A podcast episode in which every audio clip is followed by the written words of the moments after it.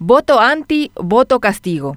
Las últimas primarias abiertas, simultáneas y obligatorias en Argentina fueron para el infarto, aunque se trata de una interna de partidos o movimientos para elegir o ratificar a los candidatos con miras a las elecciones legislativas de medio término fijadas para noviembre en términos prácticos, sirve de sondeo o una gran encuesta. Esa es la ventaja que da cuando los comicios son abiertos. La verdad, pensé que ganaban los oficialistas, pero no, no fue así. Ni oposición ni oficialismo esperaban estos resultados. Estrepitosa caída para el segundo en sus mismos reductos. En el caso del kirchnerismo, bajo la bandera del actual vicepresidente y exgobernante Cristina Fernández, quien lo diría, está en el poder. Aunque también hay otra gran verdad. Los números favorecieron al movimiento opositor no precisamente porque son la gran opción, ya sufrieron el golpazo del voto anti. Basta con recordar que la derrota del 2019, primarias para las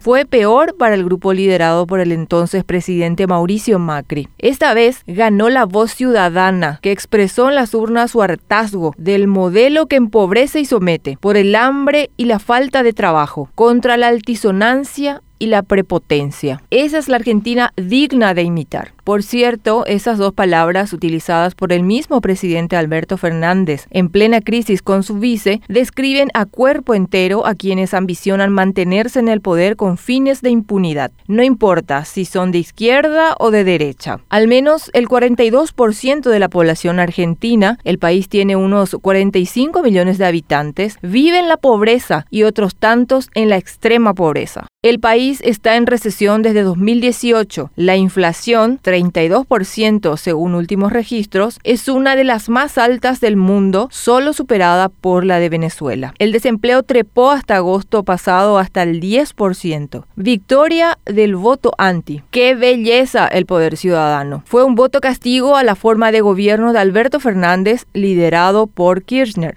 Dos cabezas puja permanente de quién tiene más poder, quién sume a quién, según sus intereses. Uno tiene la lapicera, ocupa el sillón y la casa presidencial, pero la otra ejerce el poder real. Argentina sufre por tener un presidente electo y un presidente de facto. Paraguay también.